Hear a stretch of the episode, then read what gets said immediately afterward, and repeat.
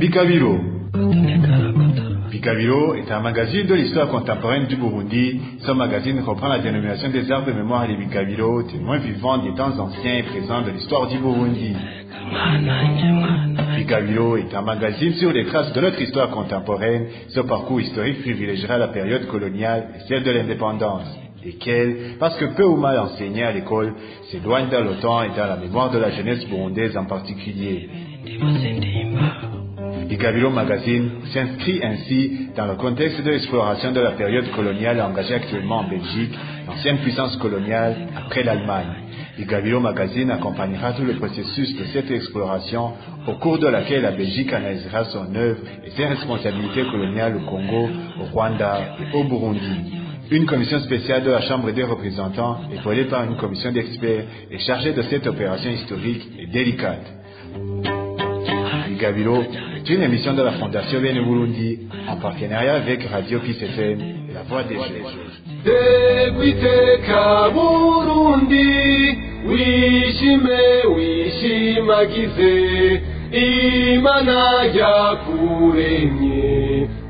Chers auditeurs de la Radio Peace FM, bonjour. Bienvenue dans le magazine Bikabiro de la Fondation Bene Burundi en partenariat avec la Radio Peace FM. Ce magazine reprend la dénomination de ces arbres mémoire des Bikabiro, témoins vivants des temps anciens et présents de l'histoire du Burundi. Bikabiro vous amènera sur les traces de notre histoire contemporaine.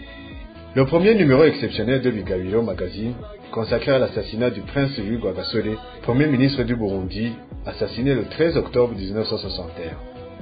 Aujourd'hui, vous allez suivre la première partie de ce numéro. Monsieur Athanas Kalayenga sera avec son invité, Mushinganahe Zeno Nichaenzi, un des plus grands témoins burundais de la période coloniale et post-coloniale. Suivez.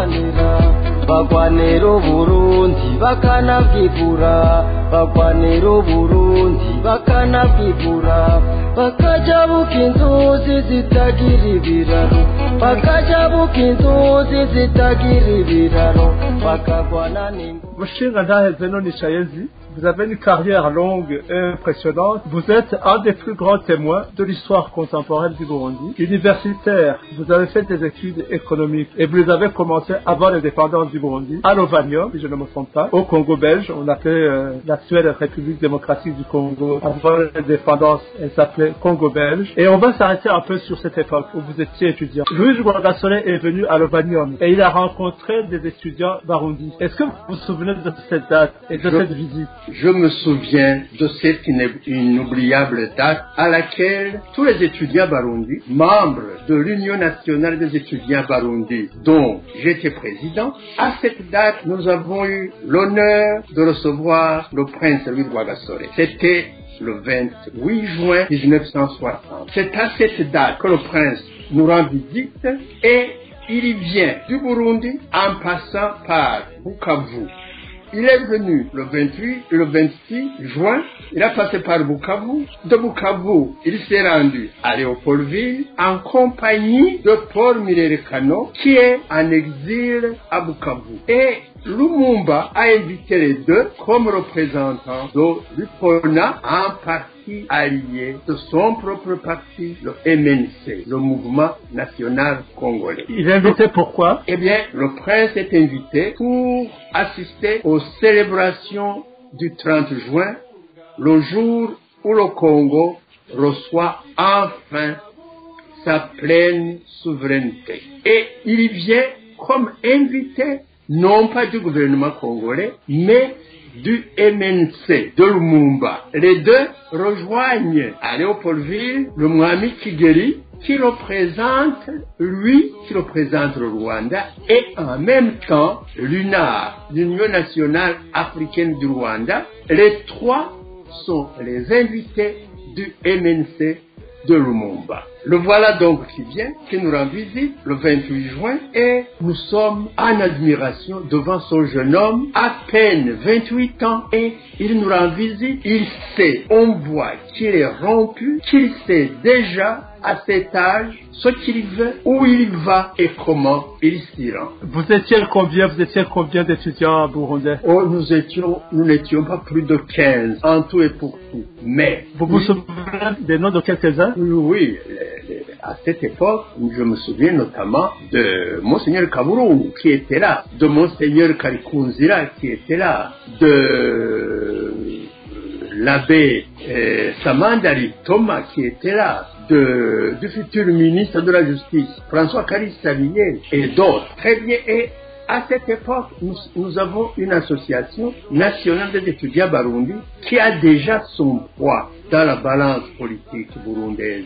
En effet, au mois de mars de l'année précédente, 1959, nous avons reçu, nous avons été reçus en tant qu'association par le ministre des Affaires africaines, Van Hemmerley, qui vient en inspection au Congo belge et au Rwanda Burundi. À cette occasion, il nous reçoit et il nous écoute. Nous lui présentons un document, un mémorandum, un manifeste pour l'émancipation immédiate du Burundi et du Rwanda. Indépendance immédiate. Un document que vous, étudiants, aviez élaboré, c'est ça? Que nous avons élaboré en tant qu'étudiants membres de l'Union nationale des étudiants Barundi. Et pas de l'UPRONA. Non, non, pas de l'IPRONA.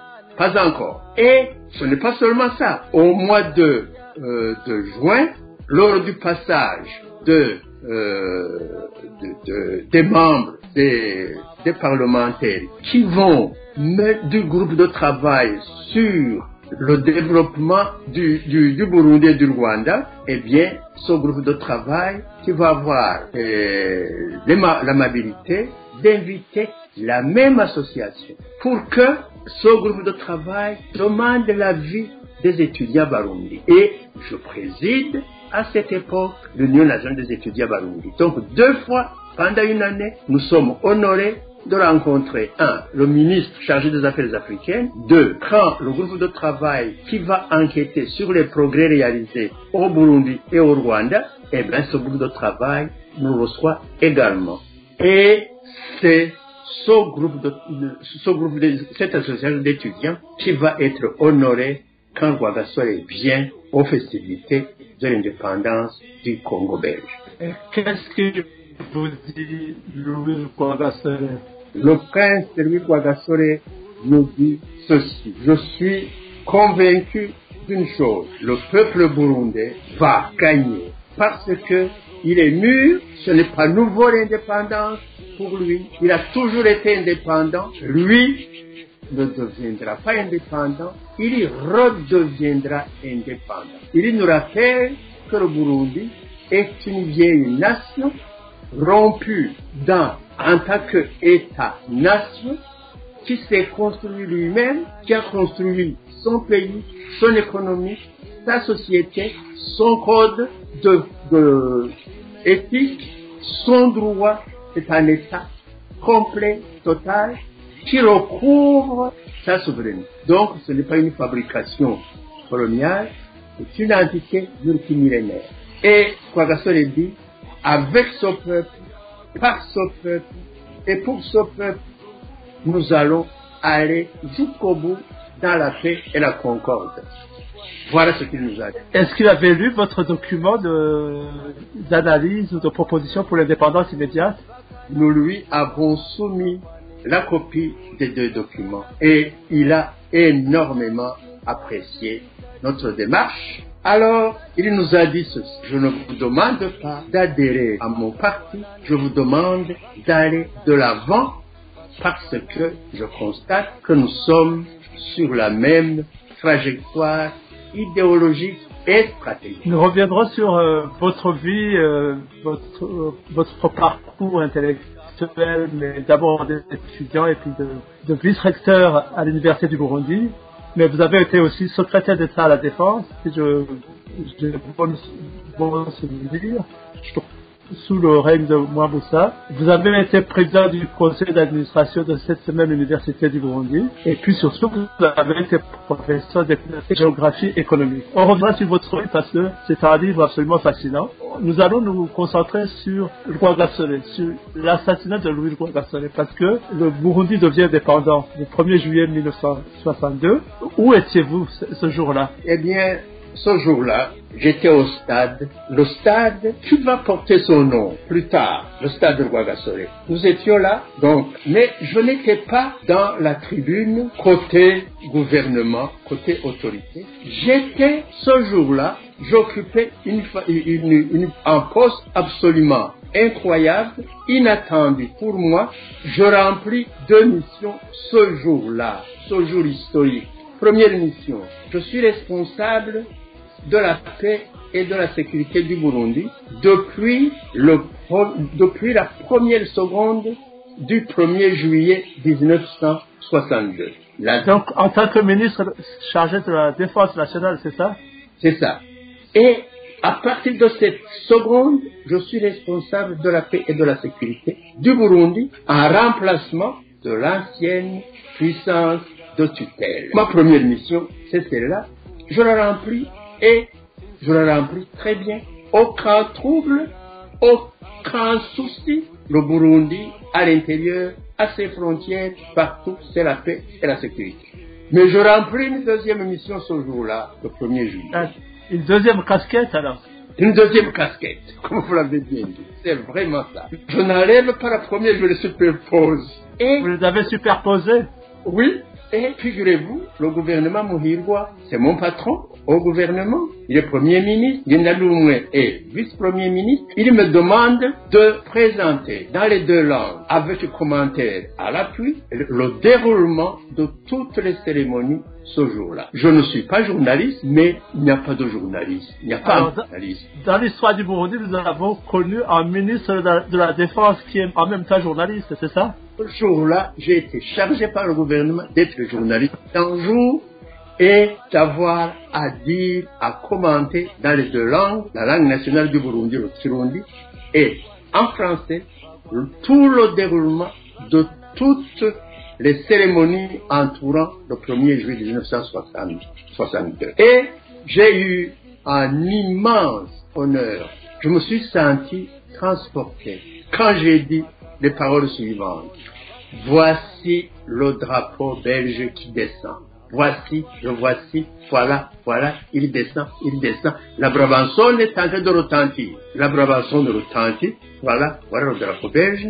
Le drapeau belge est amené, il est plié poliment, il est remis à un membre, à un militaire belge, qui le plie avec précaution, et je reprends, voilà le drapeau du Burundi, le voilà, le voilà, le voilà, le voilà qui monte, qui monte, qui monte, qui monte. Et à ce moment-là, je ne sais pas ce qui est arrivé, j'ai senti une larme sur ma joue. J'étais L'émotion tellement sans doute. émotion. Et j'ai continué dans mon travail d'un jour de dire ce qui est en train d'être dit, fait avec le respect que je dois à mon pays. Je dois dire qu'il m'a rempli d'un immense bonheur.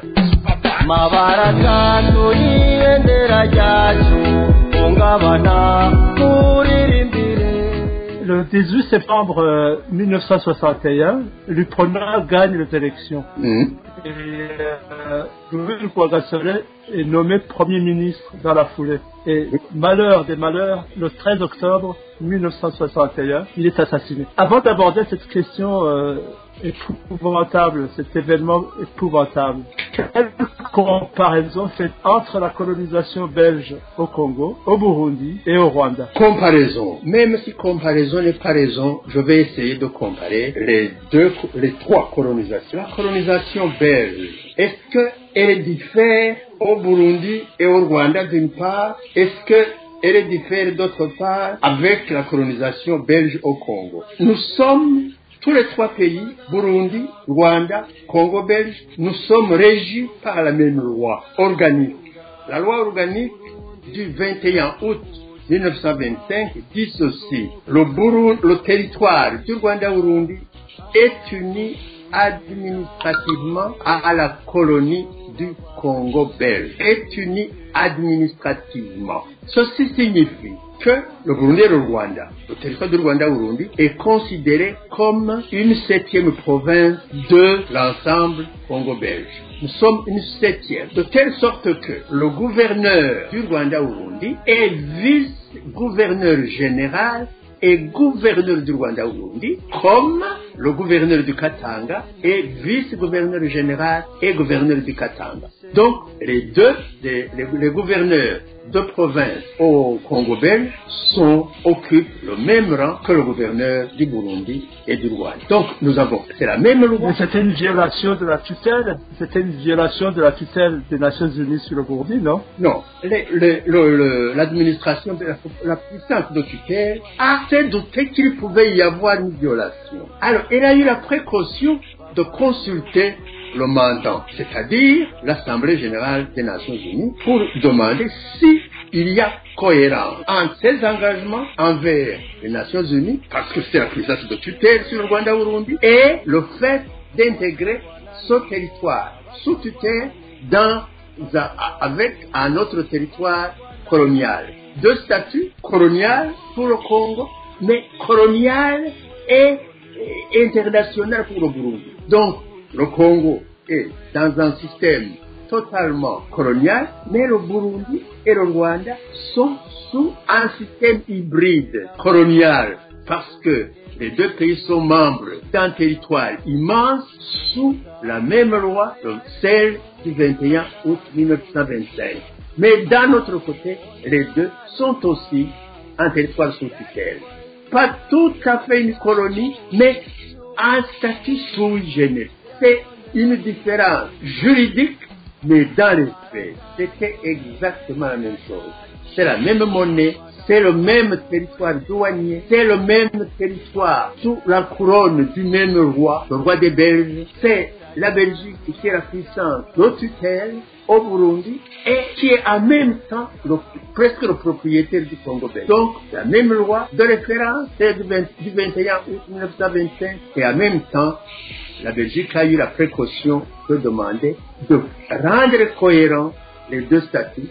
Ça a été fait entre la Belgique et les Nations Unies. Il n'y a pas juridiquement parlant, c'est une cohérence au terme, en termes juridiques. Mais, mais, mais, mais, dans le Burundi et le Rwanda vont de. Avant de revenir euh, à la question euh, qui concerne ce premier entretien, euh, l'épouvantable assassinat de Louis Rwagasone, est-ce que, de votre point de vue, la disparition de Patrice Lumumba, l'assassinat de Louis Rwagasone, la mort du roi Mutara Rudahigwa du Rwanda, est-ce qu'il y a une comparaison possible à établir entre ces trois disparitions, ces trois morts de leaders politiques bur- burundais, rwandais et congolais? Les trois disparitions sont dues à la même cause. Les trois leaders sont des alliés stratégiques. Les trois leaders sont caractérisés. Leur démarche idéologique est identique. Indépendance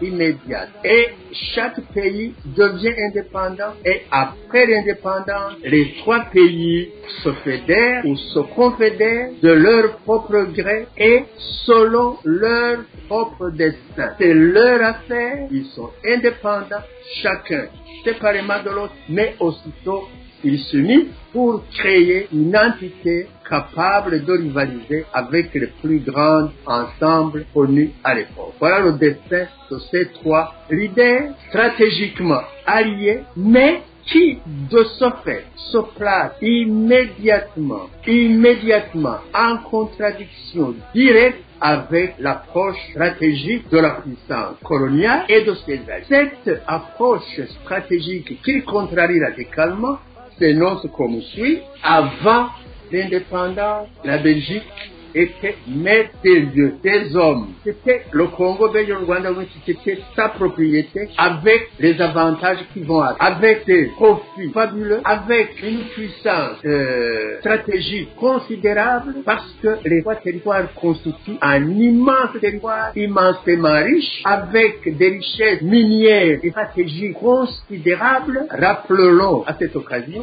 que la bombe atomique qui a été lancée sur Hiroshima et Nagasaki en 1945 pour mettre à genoux, pour arriver au bout de la résistance japonaise, l'uranium qui a servi à fabriquer cette bombe atomique a été extrait du sol du Congo belge au Katanga. La Belgique possède de ce fait une force diplomatique considérable. Le sous-sol de son immense territoire colonial est fabuleusement doté de toutes les matières voulues dans tous les domaines militaires, économiques, de cuivre et tout. Eh bien, la Belgique possède entre ses mains une force de négociation diplomatique considérable. Et les populations sur ces territoires doivent se tenir tranquilles pour que cet avantage colossal n'aille pas dans d'autres mains.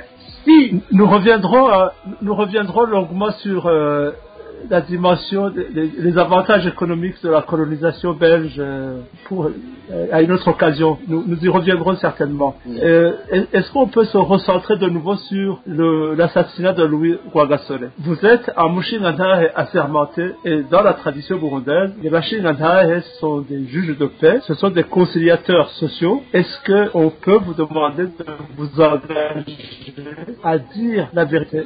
Sur ce que vous savez concernant l'assassinat de Louis Rwagasore À votre connaissance, pourquoi Louis Rwagasore, vainqueur des élections législatives du 18 septembre 61, comme on l'a dit tout à l'heure, pourquoi a-t-il été assassiné? Eh bien, voilà une des questions majeures qui mérite notre attention et qui n'est pas, qui est en fait au cœur même de toutes les crises qui vont suivre. Pourquoi assassiner le vainqueur? Pourquoi le rival ne félicite-t-il pas le vainqueur comme il se doit dans d'autres pays Pourquoi chez nous, le vaincu du 18 septembre 1961 assassine le vainqueur au lieu de le féliciter? Eh bien, chez nous, voyons qui est le rival de Rwagasore. Le rival de Rwagasore n'est pas celui qui va tirer sur Rwagasore. Le rival de Rwagasore, c'est lui-même qui le dit, c'est le résident général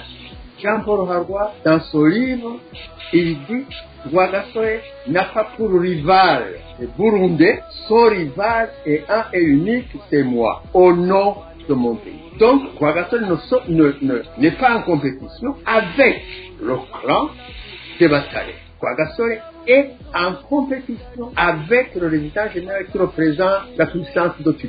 Il se met en travers des intérêts stratégiques de la Belgique et il a affaire et en face de lui son vrai rival Harwa. Et Harwa va faire en sorte que Rwagasore soit supprimé physiquement parce que c'est nécessaire par, je dirais, Il va, il va permettre de commettre l'irréparable et il sait et il, cherche à couper la tête de toute la dynastie royale burundaise comme il l'a fait au Rwanda. Il doit liquider les deux prestigieuses branches de la dynastie burundaise, à savoir les Batare et les Dez. En même en faisant quoi? En faisant tuer Rwagasore, clan branche dynastique Tebezi par la branche dynastique des Batare. On oppose les deux, les deux s'entrent dedans, les deux tuent, et voilà la puissance de qui triomphe. Et ça qui s'est passé, c'est ça la raison. Il faut que la monarchie burundaise soit décapitée. Après la décapitation de la monarchie burundaise, tout va arriver.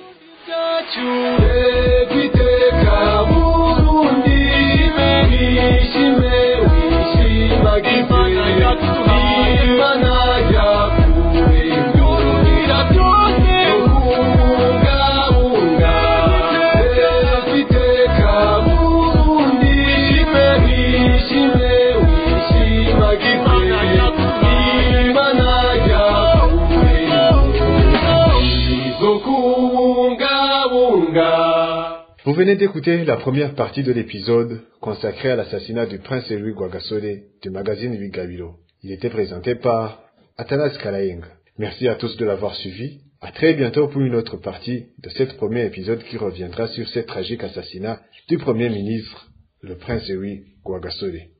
D'ici là, portez-vous bien. Bikabiro. Bikabiro est un magazine de l'histoire contemporaine du Burundi. Ce magazine reprend la dénomination des arbres de mémoire des Bikabiro, témoins vivants des temps anciens et présents de l'histoire du Burundi. Bikabiro est un magazine sur les traces de notre histoire contemporaine. Ce parcours historique privilégiera la période coloniale et celle de l'indépendance, lesquelles, parce que peu ou mal enseignées à l'école, s'éloignent dans le temps et dans la mémoire de la jeunesse burundaise en particulier. Bikabiro Magazine s'inscrit ainsi dans le contexte de l'exploration de la période coloniale engagée actuellement en Belgique, l'ancienne puissance coloniale après l'Allemagne. Bikabiro Magazine accompagnera tout le processus de cette exploration au cours de laquelle la Belgique analysera son œuvre et ses responsabilités coloniales au Congo, au Rwanda et au Burundi. Une commission spéciale de la Chambre des représentants, épaulée par une commission d'experts, est chargée de cette opération historique et délicate. Bikabiro c'est une émission de la Fondation Benoît en partenariat avec Radio Piste FM, La Voix des Jeux.